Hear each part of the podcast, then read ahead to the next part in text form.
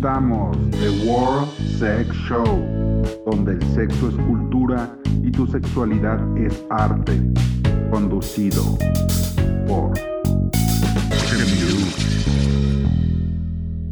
¿Qué onda, queridos sex friendies? ¿Cómo están? Soy Shemiru. ¿Me han extrañado? Perdón, ya sé que hemos estado ahorita con unos ajustes, pero les aseguro que es por el bien del podcast porque no es fácil ya tener un alcance de más de 40 países. Nuevamente, muchas gracias. Les prometo que en un podcast sí voy a decir el nombre de cada uno de estos. De momento no, porque no me los aprendo aún todos y, este, ahorita no está Giovanna aquí asistiéndonos. Y justamente hablando de Giovanna, el podcast pasado por ahí trajo algunas cuestiones, eh, ¿cómo decirlo?, de polémica. Ya ven que hablamos acerca de esto de las mujeres con carácter. Entonces resulta que por ahí entre comentarios y muchas cosas, pues se tenía que hablar de este otro tema. Pero primero, obviamente han oído del término solidaridad. Bueno, este, según la Real Academia Española, es un modo de derecho u obligación eh, de adhesión y circunstancial a la causa o a la empresa de otros. O sea, tal cual así dice la RAE. Y por otro lado está lo de la fraternidad, que también la RAE no la señala como la unión entre un padre o un hijo. El apoyo mutuo entre figuras masculinas de una misma familia o grupo social. Y pues de ahí se va otro tema interesante que les digo que salió a raíz del podcast pasado. Y fue la cuestión de una palabra que palabra, concepto eh, que seguramente muchos conocen o han escuchado. Sororidad. Muchos dicen que es una palabra inventada, pero ¿qué creen? En las cuestiones académicas formales, eh, lo que es la lingüística, como ya lo dije, de la lengua española, vaya la redundancia, el aval principal es la Real Academia de la Lengua Española, allá en Madrid. No sé por qué aún así es válida aquí en México, pero en fin. Entonces, ahí que creen, sí sale la palabra sororidad. Y tiene tres aspectos. Chun chun chun. Dice, uno, amistad o afecto entre mujeres. Dos, relación de solidaridad entre las mujeres, especialmente en la lucha por su empoderamiento. Tres, en los Estados Unidos de América asocian a los estudiantiles femeninos que habitualmente cuentan con una residencia especial. No entiendo ese, pero bueno, en fin. Y de ahí pues resulta que les digo que muchos dicen que esta palabra pues por ahí fue que alguien se la inventó, se la sacó de la manga. O vete tú a saber, ¿no? Dicen que como tal es una idea guajira de aquellas feministas y no sé qué tanto. Aquí en México se empieza a volver famosa esta frase, esta palabra, este concepto, por mano de Marcela Lagarde, quien es una antropóloga mexicana, y ella acuñó este término para describir la situación de las mujeres en Ciudad Juárez, al norte de los Estados Unidos mexicanos, que como saben este podcast se graba en la Ciudad de México. Y bueno, es ella una de las principales referentes en la defensa del término sororidad. Esto por allá del 2016. Bueno, decían, ¿de dónde se inventó esta palabra la señora? Bueno, ahí empezamos a hacer nuestra investigación etnográfica antropológica y resulta que el primer uso conocido del término sororidad data de ahí de 1921, pero no de una mujer. Eh, quien lo empieza a usar por primera vez este término es el escritor Miguel de Unamuno. Perdón, Espero haberlo dicho bien. Miguel de Unamuno. Hmm, bueno. Eh, ¿Quién es el escritor detrás de la novela La tía Tula? En el cual refería este que la palabra fraternal no le llenaba en su aspecto literario una creación de esta novela. Entonces había que inventar otra palabra que refiriera eh, tanto en la cuestión de fraternal y fraternidad, eh, pues en una cuestión de mujeres. O sea, el soror de hermana y convendría acaso hablar de la solidaridad, entonces pues sororal. Y bueno, de ahí sale el término sororidad entre la hermandad femenina, digámoslo así, en palabras del escritor. Y ahí hay que mencionar que la tía Tula, bueno, es un libro, también este, hay una película y como ya lo mencioné, es publicada en 1921. Pero Unamuno empieza a escribirla en 1907. Entonces podemos, si acaso, referir que quizás ya por ese entonces es que él empieza a pensar en este término de sororidad. Y cabe mencionar que esta novela está incluida en la lista de las 100 mejores novelas en español del siglo XX. Mm, chequen ese dato. Pero bueno, les digo, este término se empieza a hacer famoso aquí en América Latina, en específico México, por el 2016. Pero hay otro predecesor, pues resulta que durante la llamada segunda ola del feminismo, hay por eso de 1960 a 1980, el término adquirió una carga política y militante. Eh, obviamente no como tal, así la palabra sororidad, ¿no? Sino en el uso de inglés que creo que es Disculpen ustedes, ya saben que I no speak English. Eh, Sisterhood o Sorority. A ver, lo voy a deletrar por si es que lo pronuncia mal. Sisterhood es S-I-S-T-R-H-O-O-D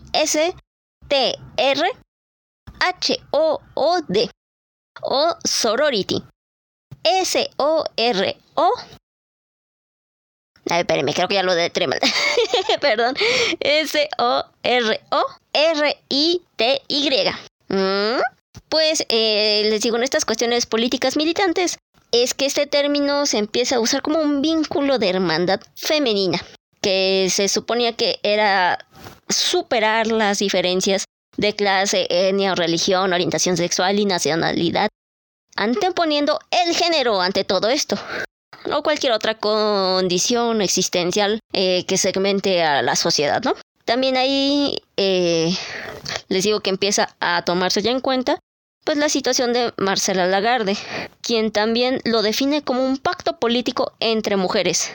Y aquí voy a más o menos parafrasear, que ella dice, se encuentra y se reconoce en el feminismo para vivir la vida con un sentido profundamente liberatorio. Mm. Y bueno, o sea, por ahí va este asunto. Pero también vamos a mencionar a otra gran mujer, una antropóloga que se reconoce como feminista. Eh, y bueno, quizás muchas reconocerán este nombre, es Marta Lamas, quien escribió un, bueno, escribió, no sé, disculpen, ahorita no recuerdo como tal el título de su publicación, pero ella aborda un dicho muy famoso en México, desgraciadamente, que es mujeres juntas ni difuntas. Les digo, es un dicho, un refrán mexicano, ah, que pues le dio pie a Marta Lamas para intentar profundizar en las relaciones entre mujeres. Eh, ella creo que lo abarca más en una cuestión em, entre las cuestiones laborales, donde, como lo mencionábamos en el podcast anterior, ¿qué pasa cuando otra mujer está en un cargo superior y se convierte en jefa de otra mujer u otras mujeres. Bueno, aquí, parafraseando a Marta Lamas, ella dice que las mujeres podemos ser las mejores amigas en el espacio privado y al mismo tiempo las peores enemigas en el espacio público. Ella igual menciona que pues las relaciones entre mujeres son conflictivas cuando se trata de reconocer jerarquías o las virtudes de las otras. Entonces, eh, pues creo que de aquí va un par de aguas muy enorme para poder hablar acerca de la sororidad. Este es un paraje muy general en cuestiones antropológicas, etnográficas, en fin. Tenemos que estudiar y tenemos que analizar muchas cuestiones que están detrás de esto y en lo particular, yo creo que este dicho, la verdad, es una muestra de la misoginia que hay entre las mismas mujeres. Obviamente, fundamentado por estereotipos sociales. ¿A qué me refiero? Esta frase yo la he oído mucho, por ejemplo, entre relaciones de eh, suegra y nuera. No sé si por allá alguien le quedará el saco. o también entre, pues sí, compañeras de trabajo, entre rivales de amor, por decir algunas situaciones. La verdad es que creo que sí es resultado de la misoginia que las mismas mujeres pronunciamos. ¿Por qué? Porque justamente anteponemos muchas cosas a nuestra misma condición igualitaria de género. Y que también, o sea, tenemos que analizar que hay quienes se molestan, mujeres cisgénero, que mujeres trans, eh, pues hagan uso del concepto sororidad, porque dicen que no tienen derecho. Cosa que también deberíamos tratar ahorita en el mes este de la marcha del orgullo gay, de la visibilidad del arco iris y todo esto, ¿no? Porque la verdad, o sea, vamos de nuevo, ¿qué es lo que te hace mujer? En cuestión de biología, hay que referir el sexo, ¿no? Lo que tenemos en medio de las piernitas. Los labios externos, los labios internos, una vulva, un clítoris, un hoyito. Ahí está. Eso es lo que te hace mujer. Entonces, en condición, todas estamos disque igual, refiriéndonos a las mujeres cisgénero. Pero, ¿qué pasa cuando ya hay distinciones también biológicas? Ya eso le sumas distinciones, pues ya de segmentación económica, hasta la distinción geopolítica también afecta. Por eso es que se empieza a dar esta misoginia entre mujeres. ¿Qué pasa? Entre, como lo decíamos el podcast pasado, cuando una mujer más joven, pues toma un cargo superior a una compañera mayor de edad, pues obviamente se le empieza a estigmatizar. Igualmente, la cuestión del físico, como también lo mencionamos en otro podcast en el que nos acompañó aquí Elizabeth Botello, hablábamos de esa situación en el que si soy más blanca, soy más que alguien más. O ahora también, si soy más morena, es porque soy más que alguien más. También en algún momento tenemos que hablar aquí de, de Wexicans y de Poder Prieto, la neta, ¿eh? Pero eso será otro podcast. Eh, la situación aquí de la sororidad es justamente ya dejar de lado estas cuestiones y darse cuenta de esta cuestión principal por la que nace el primer feminismo, eh, que es la cuestión del género. Fuera de todo lo demás que nos diferencia a nosotras las mujeres, hay que tener presente esto. Y también no es desmeritar a las mujeres trans cada una va a tener ciertas particularidades, pero eso no nos hace a unas más o menos sobre otras mujeres o personas que se identifiquen como mujeres. Entonces, quiero que tengan consciente que ya lo demostramos y si quieren profundizar más en el tema, pues la sororidad no es un término que así nació del día para la mañana, que ya lleva muchos años, muchísimos, que quizás hayan quienes en un momento nos escriban por ahí diciendo que, que cómo este concepto pudo haber sido acuñado por un hombre, creado por un hombre. Eh, ¿qué les digo? Al final de cuenta, dicen que lo que no está en lengua, en, perdón, en lengua escrita o verbal no existe. Vaya también que muchos reclamamos que a todos se le quiere poner un nombre, pero eh, de ahí van los inicios de la visibilidad de muchas cosas. La misoginia entre mujeres es una realidad. Va a haber muchas cuestiones en particular a nuestros entornos que van a derivar de eso. Y no estoy diciendo solamente en un contexto nacional, sino también global.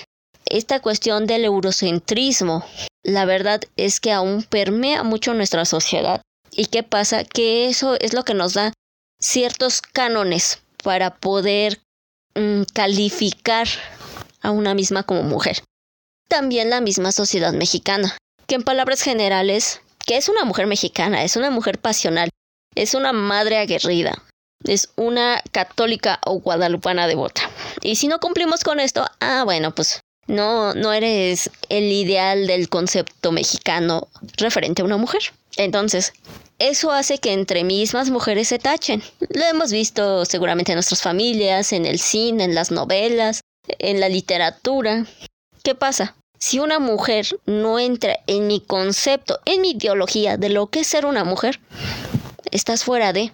No tengo por qué respetarte, porque yo sí soy una mujer a como yo creo que debe serlo y tú no lo eres. Pero hoy en día, ¿qué es ser una mujer? Depende desde qué vertiente lo digamos, desde qué edad se esté expresando. También la brecha generacional es algo que tenemos que tener conscientes. Pero desgraciadamente eso sirve para separarnos más. Y ahorita, desgraciadamente, el término sororidad se está tangiversando. Eh, no sé por qué. O sea, van estas cuestiones en las que, si bien les digo parte del género, pero esto también significa hacer menos a las mujeres trans, pues la verdad es que no estamos conscientes del alma del concepto.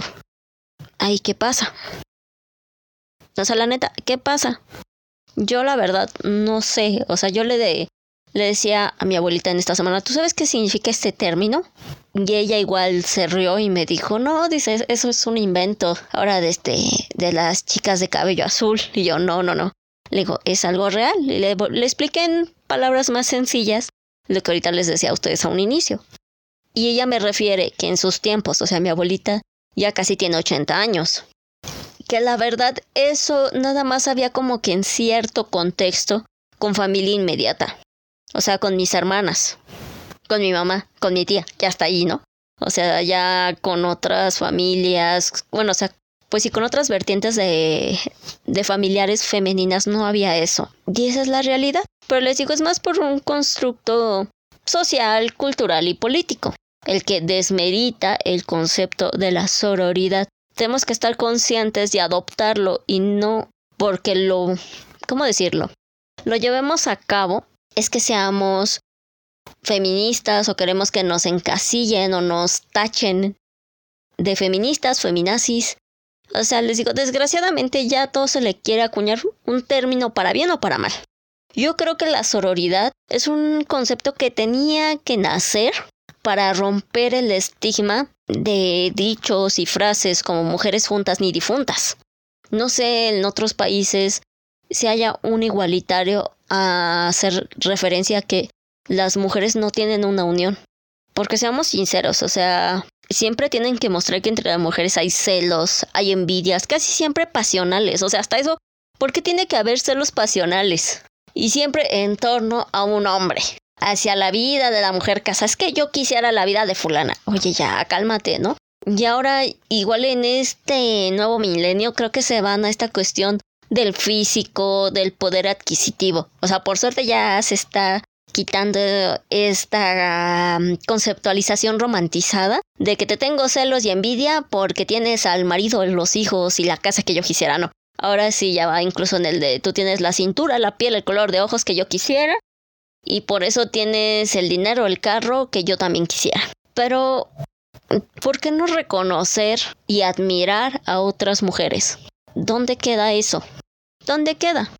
Luego, seamos sinceras, no ha habido alguna situación en la que pudiese, que nos solicitan referencias de alguien o alguien que sepa hacer algo y como que la pensamos en recomendar a otra mujer pensando aún en su físico, en que sabe más, en que sabe menos, en que qué tal si, si la presento y si se queda y luego yo que ella, a mí ya ni me llaman para nada y esto y el otro, o mil cosas más. ¿Mm? Yo la verdad estoy a favor de promover, de recomendar a amigas. Que luego por ahí te dicen te traicionan. Eso es verdad también. Tanto amigos como amigas, o sea, al final de cuentas acaban quedándote mal y dices, bueno, pues ya que no pero no lo voy a generalizar en el que solo mis amigas mujeres, no. En general, hay personas buenas y hay personas malas, fin, se acabó. Eso no parte del género, del sexo, de las preferencias, ni nada así. Entonces, la primera muestra de sororidad es respetar a todas las mujeres por igual. Una como mujer. En segunda, fomentarlo, tanto a nuestra familia inmediata como a compañeros y amigos de otros espacios. Si tú eres madre ya tengas una hija o un hijo, enséñale que todas las mujeres son iguales, no están unas sobre de otras. Esa es la cuestión de la sororidad. También el de poder ayudar y apoyar a otras sin importar que no nos conozcamos. Muchas veces yo he visto en el metro a chavas que este, se manchan por su menstruación. Apenas eso me pasó, les voy a decir. Aún la menstruación es un tabú en México. Entonces, creo que han visto muchos experimentos sociales en YouTube en el que pasa eso y aunque sean observadas por otras mujeres, estas se quedan calladas y no dicen nada. Y pocas son las que, oye, toman la atención y te dicen esto, ¿no? Yo he estado en esa situación, de ambos lados. me ha tocado ver a mujeres en la vía pública, más que nada en el metro, que de repente no se dan cuenta y están manchadas y todas las están viendo. O no falta la mendiga que les toma una foto para exhibirlas en redes sociales. Yo lo que hago es acercarme discretamente, les digo, oye, disculpa, estás manchada. Y ya se apenan. En una ocasión incluso di mi sudadera para que se pudieran amarrar. Desde ahí yo siempre traigo eh, toallas sanitarias o pantiprotectores por si alguien necesita. ¿Por qué? Porque esa es una cuestión biológica y como mujeres todas la pasamos. Entonces, ¿qué pasa si el día de mañana te pasa a ti? O le pasa a tu mamá, a tu hermana, a tu hija. ¿Qué vas a querer? Les digo, eso me pasó apenas esta semana. Eh, fui al hospital, llevé a mi abuelita y pues yo ni en cuenta, ¿no? O sea, van a decir que eso se siente y la realidad es que no, depende mucho de los cuerpos, como de las edades y muchas otras cosas. Entonces sí sentía que me veían, pero nadie me decía nada. Y pues yo camino ah, siempre atrás de mi abuelita por si se llega a resbalar, por si se llega a caer, poder agarrarla bien, ¿no? O sea, estarme fijando de ella. Entramos al consultorio y lo primero este, que está es el doctor y la enfermera. La enfermera me ve, pero no me dice nada. Y el doctor, apenado y todo, me dijo, discúlpame, estás manchada. Y yo, Así de, ¿dónde? ¿No? O sea, yo pensando que mi blusa estaba manchada. Dice, no, dice, no, mi niña, dice, este, te bajó. Y yo, ah. Y volteo a ver la enfermera. Y la enfermera nomás se tapa la boca. Y ya, o sea, en ese momento eh, ya salgo, voy este, al área de ginecología del hospital y ya me regalaron una toalla y me la puse. Yo no sé desde qué momento estaba. Nadie me avisó, nadie me dijo nada. Nada más se me quedaban viendo y yo así de, güey, ¿qué pedo? O sea, hasta eso estábamos en un hospital, estábamos con especialistas en salud. Se me quedaban viendo enfermeras y de ninguna nació esta sororidad de decirme disculpa, estás manchada. No pasa. También en el metro. Aquí en la Ciudad de México ya se está normalizando que de cierta edad traigan siempre mochila, ya no bolsa de mano. Entonces luego hay chavas que traen su vestidito, su faldita, se ponen la mochila y te levanta la falda o te levanta el vestido. Y nadie le dice nada. Yo la verdad, hubo un tiempo en el que veía mucho eso y yo ya lo que hacía era que me acercaba y le decía, te voy a jalar la falda porque la traes levantada. Y pum, se la jalaba y ya súper apuenadas me daban las gracias. Pero me daba cuenta, estando en el vagón de mujeres, porque otras mujeres se les quedaban viendo, pero no les decía nada. O sea, ellas también no usan vestido, no usan falda y no pueden tener esa cuestión de decirle, oye, disculpa, se te levantó, ten cuidado o algo. No, ya no pasa. Otra vez, también en el metro. Iba en las escaleras eléctricas y adelante de mí iba una chava, como unos cinco o seis escalones adelante. Iba una chava este, que traía medias, traía una faldita, y en medio de las dos iba un pendejo tomándole fotos. Y atrás de mí iban otras dos chicas, mayores, o sea, una era mayor que yo y otra más o menos como de mi edad. Y sí se dieron cuenta que este mendigo le iba tomando fotos. Ay, ya viste, ay, no, sí. Ay, pues es que debería de ponerse short o algo. O es que hay, si te vas a poner así, te pones pegada a este, a, ¿cómo me, cómo dijeron? Bueno, pegada a la escalera porque son escaleras eléctricas. Dice, para que no se te vea. Pero se iban vivoreando en vez de hacer algo. Y yo ahí la verdad me enojé. Y si alcé la voz y le dije, este, disculpa, amiga, este señor te está tomando fotos. Y el güey se pone así todo así de, este, no, no, no, no, pues no es cierto. Y la chava se apena. Y ya otro chavo que iba delante de ella, que no lo conocía, hay que aclarar, este, se esperó. Llegamos todo arriba y le digo, sí, le estabas tomando fotos. Le digo, yo te vi. No, no, ¿cómo crees? Que no sé qué, que no sé cuándo y que esto, que lo otro. Y la otra chava toda indignada. Y el chavo se esperó y nos hizo segunda y dice, no, ¿sabes qué? Este, si no, ahorita llamamos a un policía y nos enseñas tu celular. No, es que yo no, yo no venía tomando fotos, yo no nada, que no sé qué. Y en eso les digo a las dos que están atrás de mí, ustedes también vieron que le estaba tomando fotos, ¿no? Y se quedan calladas. Y se quedan pensando, yo creo que sí, unos dicen sí, la verdad sí también vimos. Pero, o sea, ¿qué pasa si entre nosotras no nos cuidamos? O sea, la cuestión de la sororidad no viene nada más de las chavas que conocemos, de nuestra familia. Es también con toda cualquier mujer que encontremos todos los días. Yo la verdad agradezco a las amistades femeninas que tengo. ¿Por qué? Yo no voy a negar que ha habido en algún momento que por un mal de amores me he puesto pega. Pero he estado ahí una amiga que dice, ¿sabes qué? Hoy yo no tomo, tú toma todo lo que se te hinche la gana y yo te cuido. Y es así de cuidarme, la neta, cuidarme para llevarme hasta mi casa esa noche o llevarme a su casa y ver que esté bien. ¿Por qué? Porque si no, desgraciadamente me van a decir, ¿cómo mencionas ese ejemplo? Pero En la cuestión de la política mexicana ahorita está muy, muy de auge el caso de eh, una chica llamada Devani, que por X razón iba con unas amigas a una fiesta y las amigas, pues bueno, vete sola, que Dios te bendiga. Y ellas se fueron a seguir la fiesta. Y muchos de los supuestos que también se manejaron en distintos foros de discusión acerca de este y otros temas. Sale también, eh, salió ahí también dónde quedó la sororidad y la amistad de sus amigas.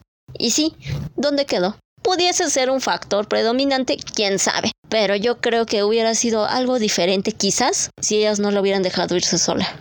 Yo luego también no conozco chicas, pero si estoy en alguna fiesta y veo que alguna está pasada de copas o lo que sea, o que en un cabal alguien la siga, pues le digo, ¿estás bien? Esto, el otro, oye, ¿necesitas algo? ¿Por qué? Porque muchas podemos estar en esa situación. Una vez en una fiesta me tocó ver a una chava que sí, ya estaba eh, pues pasada de copas, iba al baño, pero veo que un güey empieza a seguirla, o sea, no era alguien que estaba ahí con ella, era un güey que estaba en la esquina del salón y, y ve que ella va y va atrás de ella.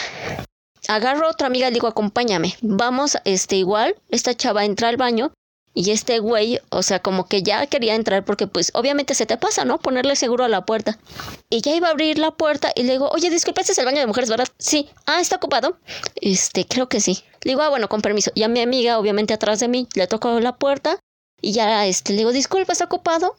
Ya la chava, ah, este, sí, sí, ahorita, ahorita salgo, ¿no? Pero este güey se nos quedó viendo con una mirada de querernos tragar y ya se fue. Les digo, yo no conocía a la chava, ni idea. Salió del baño, mi amiga y yo la acompañamos con su grupo de amistades y le dijimos, oigan, aguas, porque ahorita un güey la siguió al baño, tengan cuidado, esto y el otro. Y ya no dejaron sola a la amiga. Esa es otra cuestión. No les digo que obviamente eh, arriesguen su vida, pero sepan mediar la situación. Otra cosa, otra vivencia mía. Eh, a mí me gusta el cine, no por nada lo estudié, entonces voy mucho a lo que son las eh, funciones de preestreno, que saben que son así en la noche. Entonces, luego en lo que pasa por mí algún familiar, me quedo sobre periférico. Una vez estoy ahí sobre Peri, en una esquina eh, con otra avenida que es muy transitada. Y pues yo tranquila, ¿no? Ya casi la una de la mañana, pero pues yo sin problemas. Y en eso veo, ay, perdón, le pegué el micrófono. y en eso veo que este, de una calle atrás viene una chica muy alterada y se sienta unos pasos, bueno, sí se sentó a unos pasos de mí, ahí en la banqueta, y empieza a sacar su celular. Llega un carro y se estaciona frente de ella. Y le empieza a gritar groserías y que no le hiciera eso, que qué ridícula, que bla, bla, bla. Y la chica, voy a aclararlo, mayor que yo, este, pues estaba llorando, se veía en una situación, pues errática, emocionalmente. Entonces llega por mí mi familiar y justamente la persona de ese carro se baja ya le hago señas a quien iba por mí, como que vio la situación general y se apresuró y se estaciona delante del carro. Y le digo, oye, disculpa, ¿estás bien? Y la chava nomás se me queda viendo.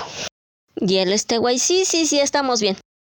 Le digo, no, oye, pero ¿en serio estás bien o necesitas que te este, pida una patrulla? No, que la chingada, no te metas, pinche vieja meticha, así me empieza a insultar este güey, ¿no? Le digo, disculpa, no, me, no te estoy hablando a ti, le estoy hablando a la señorita. ¿Estás bien? ¿Necesitas ir a algún lado? ¿Necesitas que le hable a alguien? No, no, que vale madres, que no sé qué, que no sé cuándo.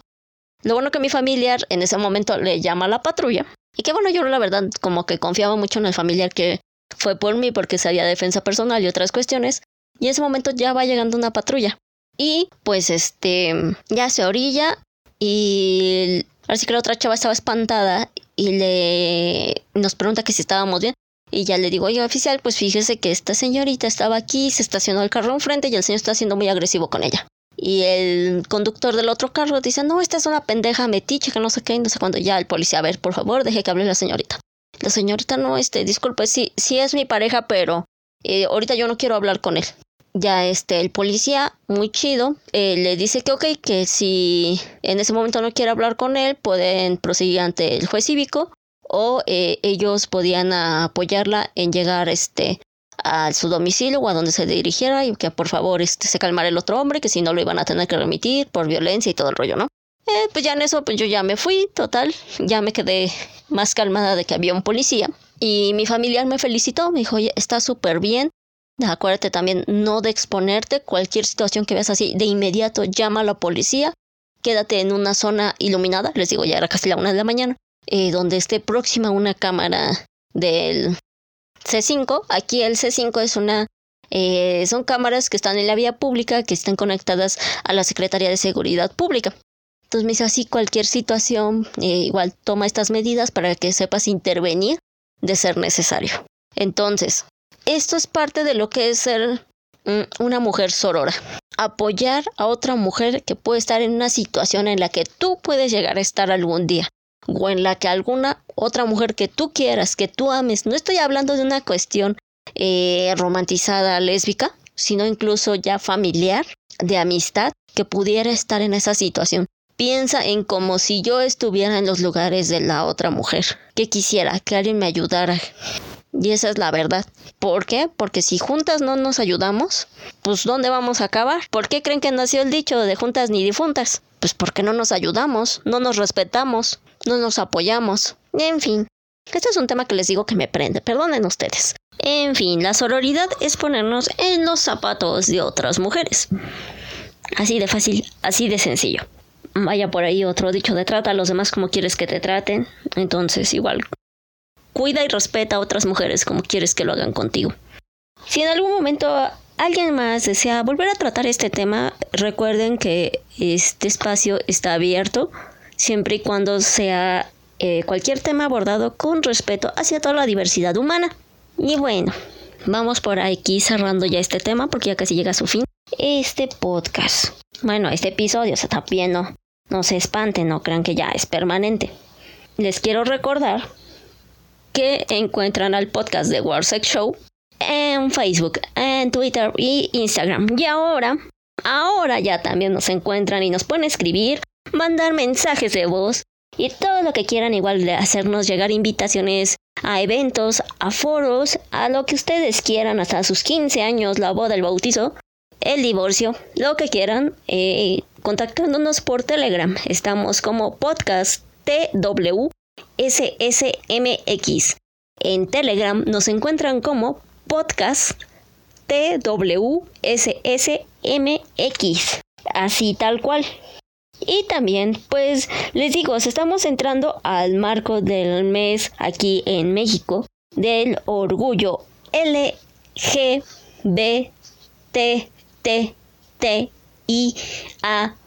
Q más. Perdón, es que quedo pensando si me falta alguna letra. Y si me faltó, perdonen ustedes. Luego lo, lo mencionamos completito. Y también, eh, bueno, este fin de semana hay muchas cosas, pero muchas. Así un buen de cosas bien bárbaras. En primera, quiero agradecer mucho por ahí una invitación que nos llegó a un evento que se realizará mañana, mañana sábado 18 de junio, mañana sábado 18 de junio, que es el Symphony, perdón, les digo que soy muy mala en inglés. Symphony Show Entertainment eh, nos invitó a el concierto sinfónico Zelda Recargado a celebrarse en el Teatro Centenario Coyoacán. Boletos por Ticketmaster. ¡Ay! Les digo, ya, ya somos acá este, una cosa bárbara, barbariosa. Entonces ya hasta nos invitan aquí. Y bueno, va a haber muchas cosas interesantes, aparte de que va a estar pues este conciertazo, va a haber eh, cosplayers, por ahí estará eh, una buena amiga aquí del espacio, Bonesaeto, va a haber este rifa de figuras de Legends of Zelda, también habrá un torneo de Super Smash Bros. ¿Y qué más habrá por ahí? Bueno, ya, también hay este, la opción de por streaming si no te alcanzó para los boletos físicos o creo que simplemente mañana que es la función de estreno, pues ya está agotado. Entonces, pues por ahí chequen. Les digo, es un evento muy padre. Yo sí supe que hubo gran demanda. Entonces, pues les recuerdo, va a haber una temporada que va a ser, que va a ser, que va a ser, que va a ser. Ay, no me acuerdo. ¿Qué, qué mal la estoy dando? Dando así, ¿no? Las cosas, perdonen ustedes. El chiste que es en el Teatro Centenario Coyoacán 1, ubicado en Centenario número 159, en la colonia del Carmen Coyoacán, Ciudad de México. Y bueno, se supone que en esta ocasión Symphony Show Entertainment ofrece un espectáculo conmemorativo debido al 36 aniversario de la celebrada saga de videojuegos de Legends of, of Zelda, perdón en mi inglés, haciendo un recorrido por la música de sus principales títulos de 1986 hasta la fecha, a cargo de un espectacular ensamble orquestal, acompañada por secuencias de video de alta definición. Además, el evento incluye tres dinámicas, como les decía, que son para así estar interactuando con el público que iremos. El sorteo de piezas exclusivas, edición especial del juego, eh, creo que habla también un torneo eh, donde pueden ganar pues videojuegos y consolas. Creo que dijeron que por ahí una consola Nintendo Switch. Y también estarán este, actores de doblaje involucrados en las ediciones de Latinoamérica de, va de nuevo, perdonen mi mal inglés, The Legend of Zelda, Breath of the Wild. Sorry, sorry, sorry, I'm sorry. Y bueno, pues chequenlo, les digo, está muy padre. No están caros los boletos. La verdad es que el VIP está en 420 pesitos. Ahí va una situación. Jejeje. Bueno, está eso, que es inmediatamente mañanita sábado. Les digo ahí, si me ven, me saludan. Y también el domingo aquí en México se celebra pues el Día del Padre. Entonces, pues yo quiero mandar una felicitación a todos los papás que hay en todas partes del mundo. Eh, ahora sí que hasta donde quiera que estén mi, mi padrecito, bueno, mi padre y mi apacito, a ambos les mando un fuerte abrazo, muchos besos y, y que siempre los voy a extrañar. Quienes tengan a sus padres aún con, con ustedes, pues este, quiéranlos, ámenlos, respétenlos y entiéndalos. Porque tanto ser madre como ser padre es difícil.